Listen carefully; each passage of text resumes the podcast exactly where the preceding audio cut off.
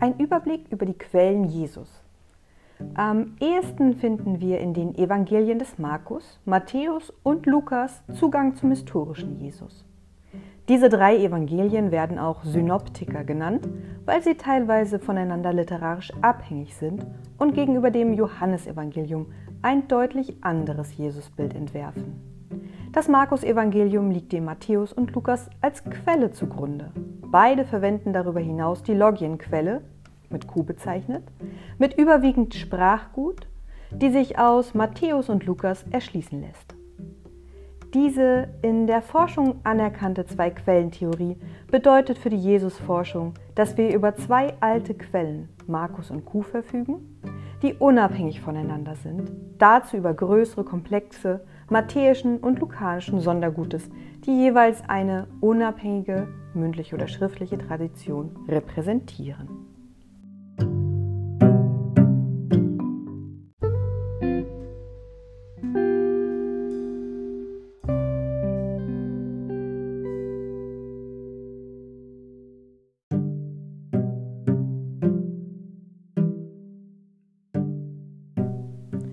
Für die Jesusforschung ist es wichtig, dass diese vier unabhängigen Quellen bzw. Traditionskomplexe sprachlich und sachlich verwandt sind. Wir begegnen hier denselben Formen und Gattungen, Themen und Motiven. Jesus erscheint übereinstimmend in allen Synoptikern als eschatologischer Prediger, der in Wort und Tat, in Gleichnissen und Wundern Gottes hereinbrechende Königsherrschaft als Zuwendung zu den Armen und Sündern verkündet und repräsentiert. Wie die anderen Evangelisten ist Markus ein gestaltender Theologe, insofern er das traditionelle Material unter übergreifenden christologischen Leitgedanken zusammenfügt und etwas Neues schafft. Ein Evangelium, das man als Passionsgeschichte mit ausführlicher Einleitung charakterisieren könnte. Die sogenannte Logienquelle ist eine erschlossene Quelle. Zu ihr gehört das Sprachgut, das Matthäus und Lukas nachweislich unabhängig voneinander aufgenommen haben. Q ist zweifellos die wichtigste Quelle zur Rekonstruktion der Lehre Jesu. Zentrales Verkündigungsanliegen ist der Ruf in die Nachfolge Jesu angesichts der hereinbrechenden Gottesherrschaft.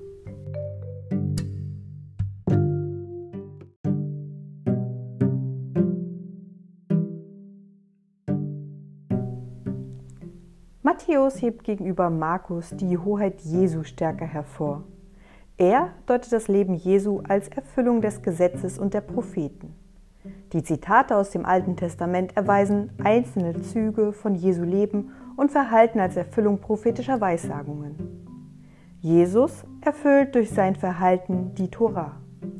Er wird deshalb als Lehrer bezeichnet, der den Willen Gottes in etlichen kleineren und vor allem den fünf großen Reden, zum Beispiel eben der Bergpredigt, entfaltet.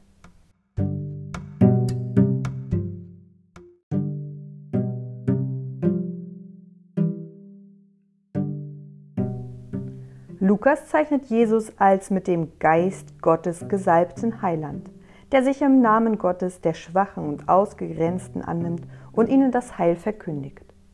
Dies signalisiert die an den Anfang des Wirkens Jesu gestellte Nazareth-Perikope in Lukas Kapitel 4, Vers 16 bis 30 mit den programmatischen Schriftzitaten des Jesaja Kapitel 61, Vers 1 und 58, 6.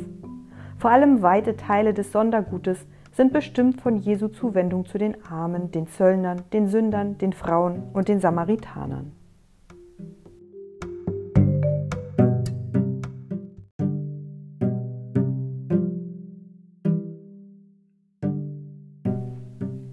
Das Johannesevangelium bietet unter den Evangelien, und dies unterscheidet es von den Synoptikern, die am stärksten unter theologischen Prämissen stilisierte Jesusfigur.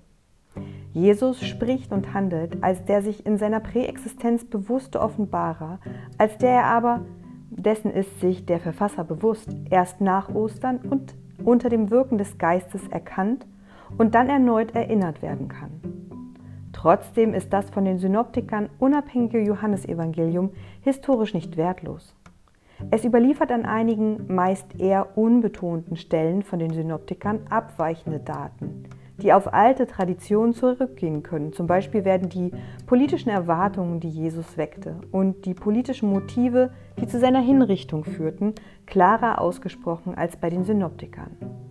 Zum Beispiel in Johannes Kapitel 6, Vers 15, Kapitel 11, Vers 47 bis 53 und Kapitel 19, Vers 12.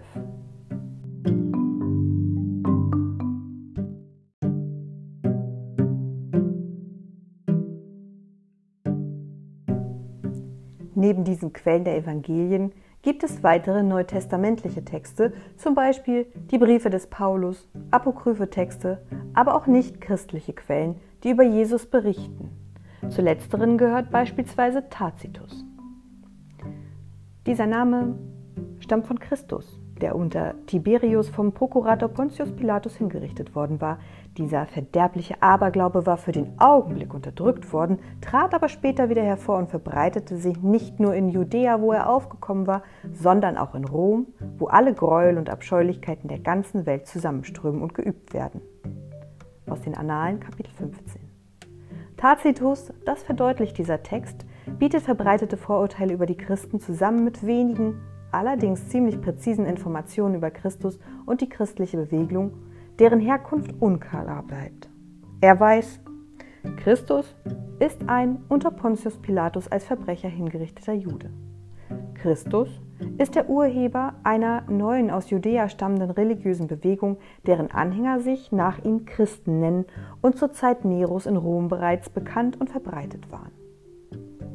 Trotz dieser unterschiedlichen Quellen ist festzuhalten, und ich zitiere, die menschliche mögliche Gewissheit im Umgang mit dem historischen Jesus ist, dass wir bei der Beschäftigung mit ihm nicht in Dialog mit einem Fantasieprodukt treten, sondern mit einer konkreten historischen Erscheinung. Alle konkreten Einzelaussagen innerhalb einer Jesusdarstellung sind von verschiedenem Wahrscheinlichkeitsgrad. Hypothetisches bildet notwendig eine bleibende Aura um jedes Jesusbild.